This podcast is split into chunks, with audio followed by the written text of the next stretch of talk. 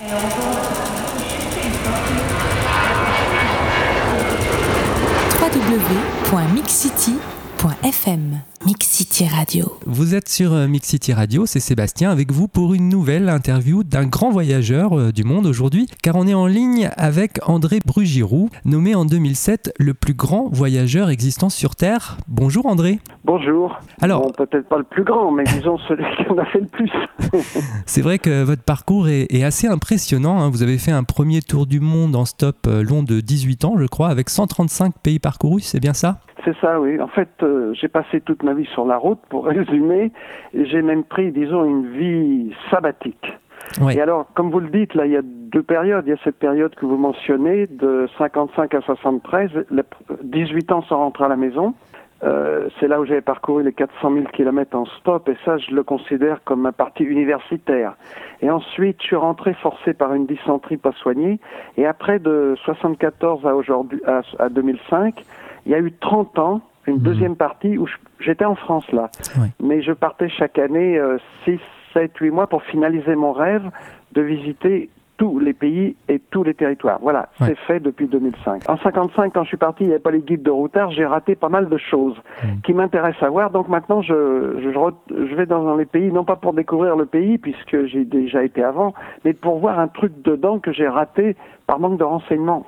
Donc vous avez parcouru comme ça 251 euh, entités, hein, tout, tout ce que l'on peut dénombrer comme euh, État ou pays euh, à l'heure actuelle. Mais vous dites aussi que vous avez fait le tour du monde, ou plutôt celui des hommes. Est-ce que c'est la motivation de rencontrer l'autre qui vous a fait partir euh, si longtemps de votre petite ville natale du Val-de-Marne?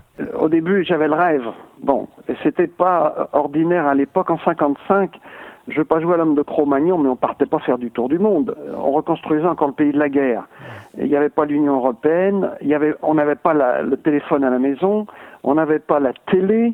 On a- le père du guide du routard n'était pas né. Et il n'y avait pas d'avion à rédaction. C'était des avions à hélice. Et celui qui prenait l'avion en 55, c'était un riche. Et ce que je veux dire, c'est qu'il n'y avait pas le renseignement et on partait pas. Et donc, moi, j'avais le rêve qui n'était pas banal. En plus que mon père est un paysan auvergnat qui a terminé sa, sa brillante carrière à, Villeneuve-Saint-Georges à, à nettoyer des wagons pour la SNCF. Il n'est jamais sorti de son jardin. Donc, c'est pas lui qui m'a incité non plus au voyage, vous voyez. Hmm. Donc, c'est quelque chose de personnel. Maintenant, j'ai compris pourquoi, après toutes ces années, mais il y avait le rêve au départ, voilà. Mhm. Donc, moi, ce qui m'a, j'ai vite remarqué chez moi, il y avait une insatiable curiosité d'esprit. Et d'ailleurs, qui est toujours là, puisque je continue à aller voir des choses que j'ai ratées. Moi, dès que je vois un truc nouveau, je plane, vous voyez Hmm. Et alors, ce que j'ai fait quand on regarde ma carte, effectivement, ça zigzague dans tous les sens, c'est affolant, parce que, ça- oui, vous avez dit 251 entités, oui, il n'y a, pas un pays, un territoire, j'ai pas mis les pieds, c'est vrai. Mais ce que- j'aime mieux l'appeler, justement, parce que les tours du monde d'aujourd'hui, c'est plutôt un cercle, un an, et hop, on fait le cercle, le, le boule. Ouais. Non, moi j'étais partout et j'ai voulu, en fait, oui, c'est ça ce que vous disiez, rencontrer les hommes. C'est pour ça que je préfère l'appeler un tour des hommes. Euh, je- moi, je suis né avant la guerre. Alors, je précise, on ne me voit pas à la radio, mais c'est la deuxième quand même. hein. Ouais, bien Et sûr. Je suis né avant la guerre, mais je veux dire, ce qui est- mes sou- premiers souvenirs d'enfance, c'est la guerre. Parce qu'à l'époque, on n'avait pas la télé, mais on avait la guerre et la vraie de vraie, avec les boches, comme on disait, les Mhm. bombardements, les Mhm. tickets. Et donc, moi, ce que j'ai voulu faire, c'est c'est pas de l'aventure. Ce qui est compté, c'est pas le kilométrage ni l'aventure, qui sont là aussi, bien sûr. Moi, je cherche pas l'aventure. Mais ce qui m'intéressait, c'est le cœur de l'homme au fin fond de la chose. Et j'ai vu, j'ai voulu justement, ce que vous disiez, rencontrer les hommes du monde entier pour connaître les points communs, les différences et les cultures. Et pour, pourquoi? Eh bien, pour savoir une question essentielle. Est-ce que la paix est possible? Vous voyez? Et c'est pour ça que j'ai voulu rencontrer les hommes, parce que jusqu'à jusqu'à aujourd'hui, les hommes se sont battus comme des chiffonniers, et ça continue. Ça a été ma quête, ou mon enquête, je dirais, sous-jacente et inconsciente. Parce qu'à 17 ans, quand je suis parti avec mes 10 francs en poche, j'ai pas dit à papa, bisous, bisous, je reviens dans 18 ans, et je vais voir si on peut faire la paix. Non, euh, je savais même pas que j'allais euh, en faire autant, j'ai juste dit, je vais aller apprendre l'anglais. Mhm. Parce que j'avais fait l'école hôtelière par mes gardes, et j'ai dit, euh, ça va me servir. Voilà comment ça a commencé. Madame, monsieur, nous vous rappelons que ce vol est non fumeur et vous informons que l'utilisation... www.mixcity.fm Mix City Radio. Ouais, ça a commencé comme ça. Vous aviez d'ailleurs euh, peu d'argent au départ. Ça, ça peut intéresser les plus jeunes qui désirent voyager 10 aujourd'hui. balles en poche, voilà. Voilà. Alors, vous avez commencé par travailler, je crois, en Europe, puis au Canada, pour vous faire un, un petit pécule pour pouvoir comment partir véritablement. Ce ce qu'il faut comprendre chez moi, c'est que moi, j'ai rien planifié et tout s'est enchaîné malgré moi. Il y a un- euh, J'aime pas les grands mots, mais enfin, faut le dire. Il y a une espèce de destin qui était tracé. Parce que je vois, j'ai un fan là qui a lu mon premier livre, La Terre n'est qu'un seul pays. Il, il est venu me voir, il m'a dit André, j'ai lu ton livre sur le stop, je vais faire comme toi le tour du monde en stop. Bon, en deux ans. Euh, Je lui ai dit, t'auras pas assez, il faut plus. Mais lui, il avait, comme il y avait quelqu'un, il avait un précédent. Lui, il est parti, il avait programmé un 1er janvier, il est rentré un 1er janvier, il avait tout calculé. Moi, j'ai rien calculé. Hmm. Et donc au début, parce que j'avais le rêve, mais je pensais pas que je pouvais le faire, j'avais pas d'argent, pas de renseignements, puis je suis pas très costaud. Hmm. Et puis c'était pas la mode. Ouais, Aujourd'hui, ça veut plus rien dire le tour du monde. ouais. Euh, Je veux dire, euh, ça c'est pour les, les gens des pays nantis, ça veut rien dire. Hmm. L'école hôtelière cette année-là, en 55, a, a inauguré les premiers échanges avec l'étranger. Hmm. Il faut aussi dire, je veux pas jouer à l'homme de Cro-Magnon à nouveau, mais à l'époque, il y avait que trois écoles hôtelières en France. Il y en avait pas une dans chaque ville. Ouais. Et donc ils ont, j'ai- j'ai atterri en Écosse avec cet échange. Ils prenaient les trois premiers. Je, je suis parti avec 10 francs en poche parce que mon père m'avait donné un permis, comme il était à la SNCF, donc j'ai été gratuit en, en Écosse. Hmm. Ça a commencé comme ça. En Écosse, je me suis aperçu, je, tra- je travaillais comme serveur dans un hôtel, je me suis aperçu que je pouvais bien apprendre la langue. Alors je me suis dit, ben, pourquoi pas l'espagnol? Là-dessus, je suis parti en Espagne. Et là, c'était l'époque de Franco. Ensuite, je suis parti, je me suis dit, ben, pourquoi pas l'allemand, pourquoi pas l'espagnol, pourquoi pas l'italien, pardon. Et je me suis ainsi parachuté dans tous ces pays. Et j'ai travaillé à peu près deux ans dans chaque pays en, en faisant des petits boulots. Et l'hôtellerie m'a servi parce que j'ai travaillé comme cuisinier, serveur, téléphoniste, Ouais. euh, homme à tout faire. Enfin bon. Après, j'ai voulu aller en Russie, en URSS, pardon. Et là, eh bien, euh, ils m'ont empêché, ils m'ont pas donné de visa. C'est-à-dire qu'au au paradis des travailleurs, comme il disait gaiement, ils ne voulaient pas un travailleur de plus. Finalement, après bien des histoires, j'ai atterri au Canada. Euh, je me suis aperçu d'un truc en arrivant, c'est qu'on paye plus en Amérique du Nord qu'en Europe. Hmm. Ou disons, c'est ça qui est intéressant, la différence entre le coût de la vie et les salaires est plus large. Mm. Et là, donc, j'ai pas été au Canada pour économiser, j'y étais pour refaire de l'anglais. Mais je me suis aperçu que je pouvais économiser, et là, je me suis dit, ah ben enfin, je peux économiser pour mon rêve de voir le monde qui était toujours derrière la tête. Hmm, Bien Vous sûr. voyez, ça s'est combiné, quoi. Et avec trois ans d'économie, de 50, de 65 à 67, avec ça, j'ai tenu les six dernières années des 18 ans d'absence.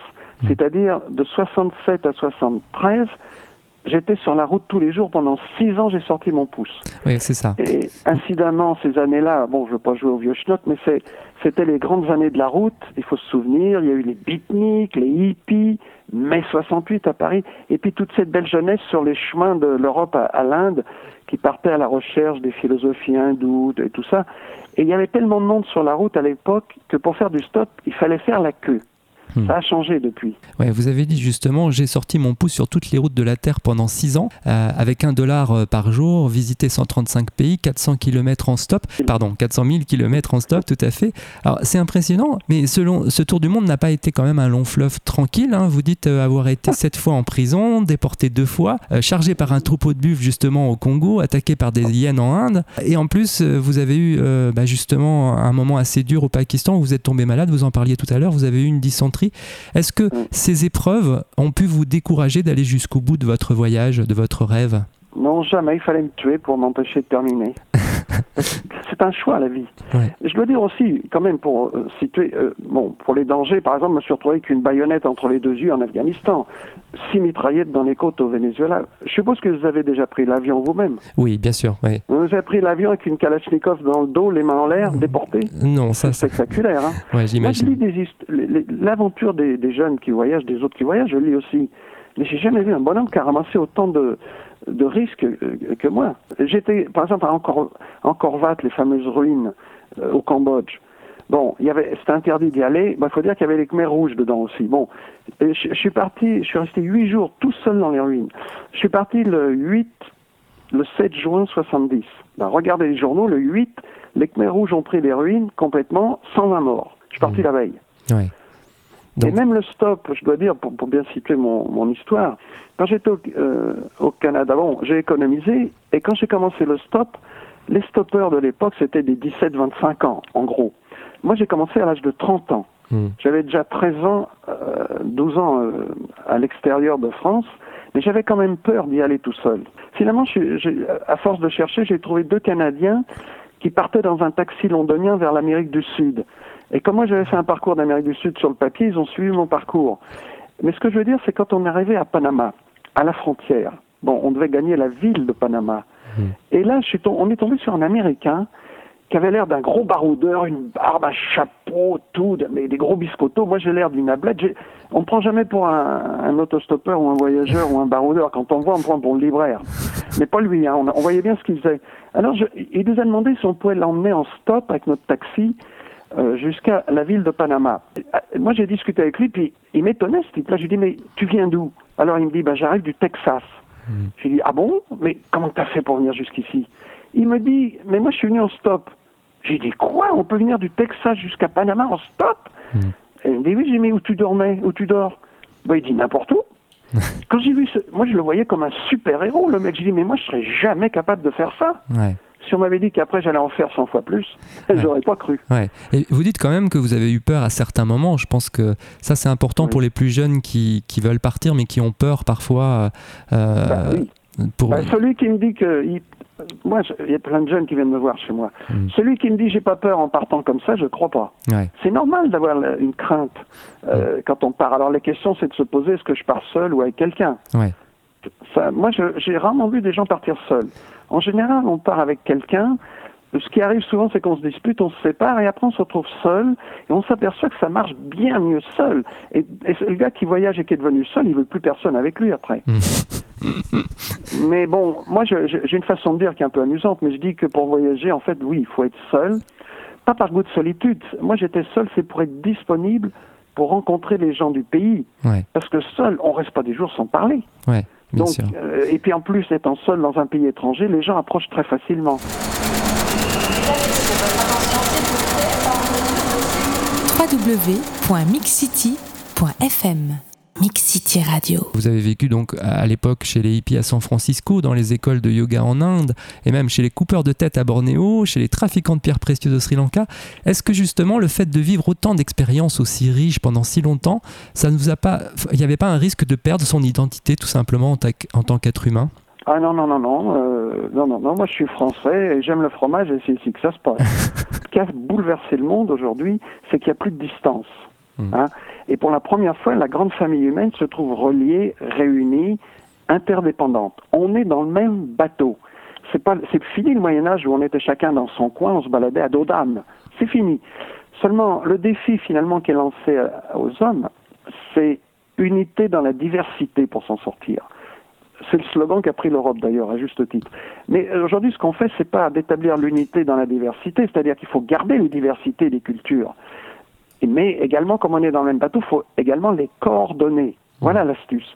C'est comme dans un orchestre, il y a différents instruments de musique, mais c'est pas parce que la flûte est dans l'orchestre ou le violon est dans l'orchestre qu'ils doivent abandonner leur son de flûte et leur son de violon. Il faut qu'ils les gardent, mais il faut également coordonner l'ensemble. Donc aujourd'hui, il y a une confusion dans les têtes. Il s'agit, moi, les- moi, je suis citoyen du monde, Mm. mais bien sûr, je suis né sur la boule comme tout le monde. On l'est tous, mais ça ne veut pas dire que je dois être une bouillie anonyme qui a, qui a plus rien à dire, Mm. ou qui bouffe du, du, des hamburgers et boit du coca, comme je vois faire partout. Non, chacun, la richesse du monde, il y a deux choses au niveau humain. Il n'y a qu'une espèce humaine. Bon, il y en a, ça les défrise quand on dit ça, mais il n'y en a qu'une à mes yeux. Tous les hommes ont un cœur et des sentiments, c'est ce que j'ai vu. Il y a des gens merveilleux partout. Bon, euh, on vit tous, tous les êtres humains, entre deux pôles opposés communs, la joie et la peine. On est tous au milieu. Mm. On n'est pas, il n'y a pas de différence au fond du cœur des gens. Et moi, je dis, les jeunes qui écoutent là, je pense que lorsqu'on a l'habilité d'aller au fond du cœur des gens, on est partout chez soi. Mm. D'accord Ouais. Euh, ben, tous ceux qui voyagent le- le- font cette expérience-là. Mm. Par exemple, quand on est en France, des fois on tombe sur des gens, on dit on se comprend sans se parler. Oui. Mais ce phénomène-là existe dans le monde entier. Bien sûr, la différence vient des caractères différents. La grosse différence vient autre- d'autre part. Ça vient des cultures. Et qu'est-ce que c'est qu'une culture? À mes yeux, à moi, mais il faut pas m'écouter, j'ai bac moins 4. Le- la culture, c'est un point de vue d'un groupe, d'une collectivité ou d'une nation sur le monde. C'est une façon de voir le monde qui est donnée par le passé historique et le lieu géographique. Mm. on est d'accord qu'on vit pas pareil euh, au Tibet à 5000 mètres d'altitude qu'à l'île Maurice. Bien sûr. Et il y a le passé historique qui aussi joue. Donc on a des points de vue différents. Et donc une façon d'agir différente. Mais ça, c'est la richesse du monde. Gardons ces différentes cultures. Moi, je suis français et j'ai pas perdu du tout mon identité. Euh, je, je suis français et ce que j'importe, en fait, c'est ma pierre française à la mosaïque. Voyez Mm. Si on veut aimer le monde, il faut déjà aimer son pays. Il y a des logiques. Si on déteste son pays, je vois pas comment on va aimer le monde. Mm. Il faut aimer son pays, mais le truc nouveau, c'est qu'il faut pas que sa loyauté envers les, le- le- la population s'arrête à sa frontière. Mm. Il faut que sa loyauté, son amour aille vers le monde entier. Vous, vous avez une- un optimisme fort justement pour, pour une paix possible. Vous avez dit aussi, j'ai vu de mes propres yeux le monde malade et dangereux que l'on connaît. Malgré tout, je reste confiant et je reviens persuadé que la paix est non seulement possible, mais elle est inéluctable. Oui, que- c'est un peu mon message, c'est ça. Ouais. Oui, ça paraît gros à dire, je me fais traiter d'utopiste, j'en donne toutes les couleurs. Pourquoi elle est inévitable C'est parce qu'il n'y a plus de distance, on est dans le même bateau, il n'y a plus de recul. La paix n'est même plus un idéal, c'est devenu une nécessité. Il n'y a qu'à regarder ce qui se passe. Les dernières guerres, ça casse tout parce qu'on a des moyens fabuleux de destruction, mais ça ne solutionne plus. Hmm. Avant, on gagnait une guerre, on avait des, des esclaves, des femmes, des mines, du terrain. Ça a eu payé, comme disait euh, Fernand Reynaud. Aujourd'hui, ça paye plus, ça casse tout. Est-ce que le Poutine a résolu, a résolu son truc en, en Tchétchénie? Ben, Mhm. Pas du tout. Mhm. Les Américains, là, le Rambo avec son chewing-gum, il se fait virer comme un main propre de partout où il va maintenant, que ce soit le Vietnam, la Somalie, l'Afghanistan. Partout où ils foutent les pieds, ils sortent comme des, ils ressortent comme des vaincus. La paix se fera dans un premier stade forcé par les événements. On va être coincé par les événements. Alors lesquels, je ne sais pas. Je n'exclus pas une troisième guerre mondiale. L'humanité, ou ce qui va en rester, va continuer sa lente progression. L'humanité n'est pas statique, on est en constante croissance. Et il viendra un futur lointain où on aura la plus grande paix, la vraie paix, c'est-à-dire une paix qui partira du cœur de chaque individu. Hmm. Et quand je parle de paix, je veux dire fini les coups de canon. Je ne parle pas d'une trêve entre deux guerres. Hmm. Il y, a- il y a deux façons de voir la paix. Euh, parce qu'en France, il y a deux catégories de gens. Il y a ceux qui croient et ceux qui croient pas. Mhm. Et puis, il y a, comme dit Prévert, ceux qui croient, croient, croient, croient. Bon, dans ceux qui, on peut prendre sous un angle, on peut regarder l'humanité qu'en constante croissance comme l'individu, c'est-à-dire qu'on n'est pas arrivé sur cette terre à l'état adulte. On est passé par la période comme le bébé, la période fétale, une période où l'humanité était inconsciente d'être l'humanité. Aujourd'hui, je pense qu'on quitte la période adolescente pour rentrer au seuil de la maturité. C'est-à-dire que ça n'a pas éliminé les problèmes, mais on va finir par les traiter en adultes. Et Einstein, il disait que les guerres, c'était la rougeole de l'humanité. Hmm. Moi, je pense que peut-être des crises pubertaires, alors pas très ragoûtantes, il faut le dire, mais nécessaires au processus. Et il y a un temps pour chaque chose.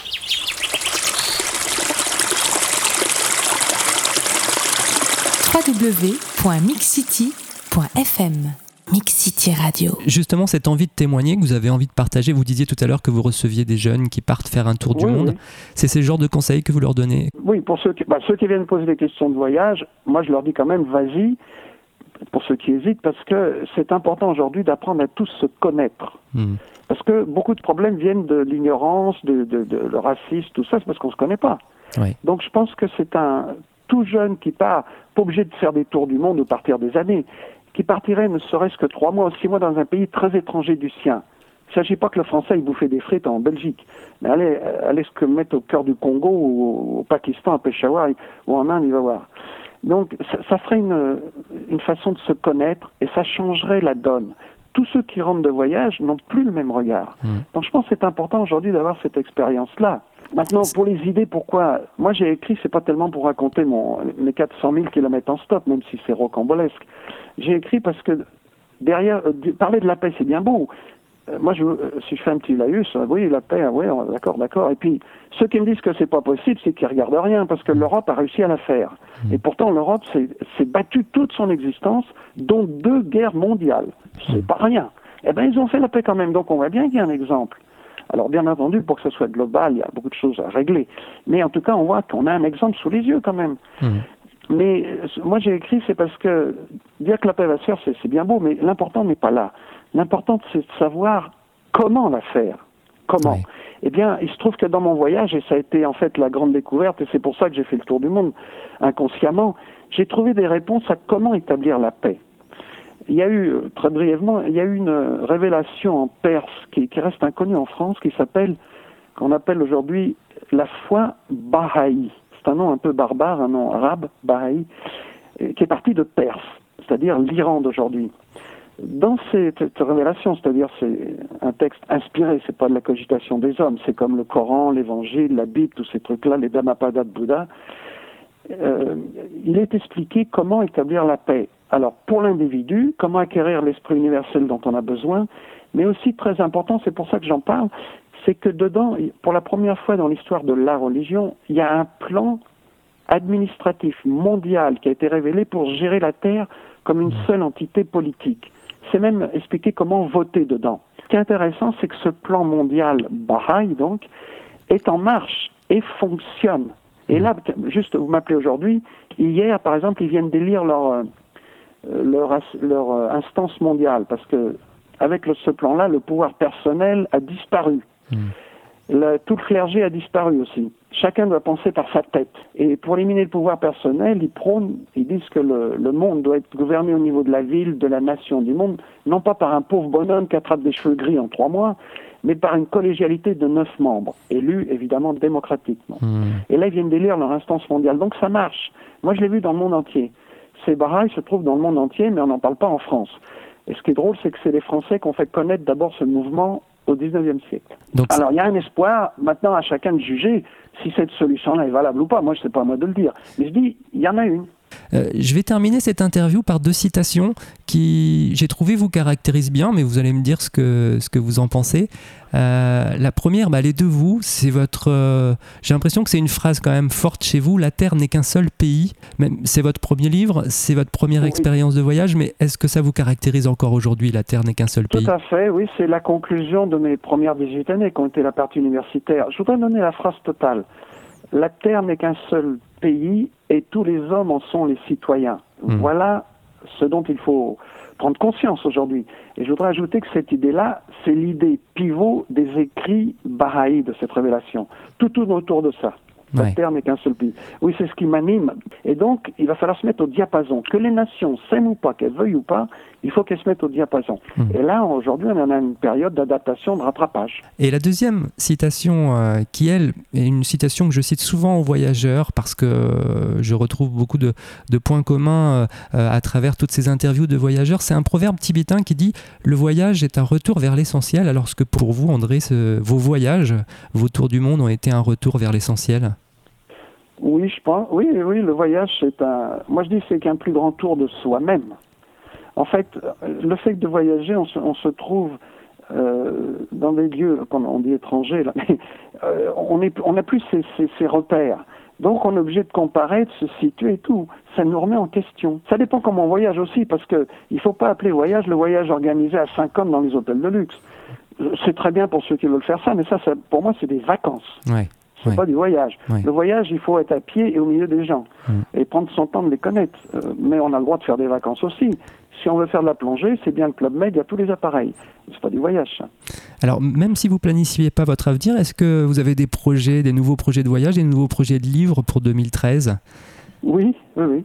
Ben, C'est-à-dire que depuis 2005, quand j'ai terminé mon, mon- euh, tous les pays du monde et tous les territoires, là, euh, depuis, j'ai pas arrêté de voyager parce que, la- la- pour donner un exemple, l'année dernière, je suis retourné à Bali Mhm. parce que j'avais raté les fameux dragons du Komodo à côté. Oui. Mais quand je suis passé à Bali à l'époque du stop, je savais pas qu'il y avait ces dragons. Maintenant, tout le monde le sait, donc je suis retourné pour ça. Et cette année, là, au mois de juillet-août, non, août-septembre, pardon, il y a un autre truc que j'ai raté, c'est en Californie, et qui est bien approprié à mon âge canonique, parce que j'ai quand même 75 ans, c'est la vallée de la mort. Là, ça tombe pile, euh, je vais aller la voir parce que moi, ça, ça me chiffonne de ne pas la connaître. Tout le monde sait qu'elle existe aujourd'hui. Donc, je vais là et puis j'en profiterai pour voir la Basse-Californie au Mexique que je connais pas. Mais j'ai plein. Moi, je pourrais remplir encore un cahier de ce que j'ai envie de voir. Mais euh, 75 ans, euh, j'ai des doutes que je peux euh, voir tout ce que j'ai envie de voir. Mais enfin, euh, il y a toujours le plaisir. Euh, autre chose, je continue toujours dans mon style. Je vais toujours pas l'hôtel parce que c'est ma spécialité. Il faut quand même le dire. Euh, j'ai visité tout le pays du monde, jamais les pieds à l'hôtel. Il faut dire que l'école hôtelière, ça vaccine. Mais aujourd'hui, je couche toujours par terre, mais je me suis quand même aperçu d'un truc, c'est que je, dernièrement, je me relève moins vite. Je sais pas pourquoi.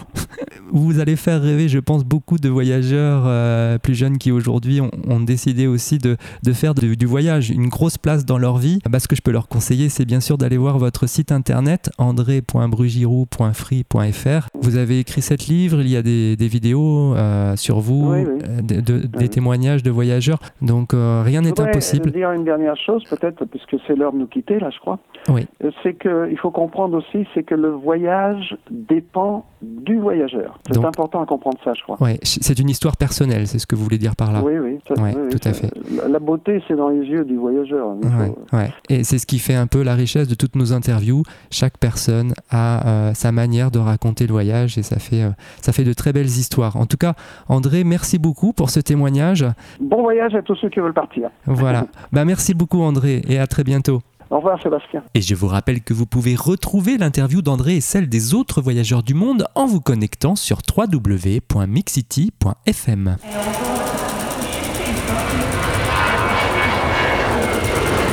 www.mixcity.fm Mix City Radio.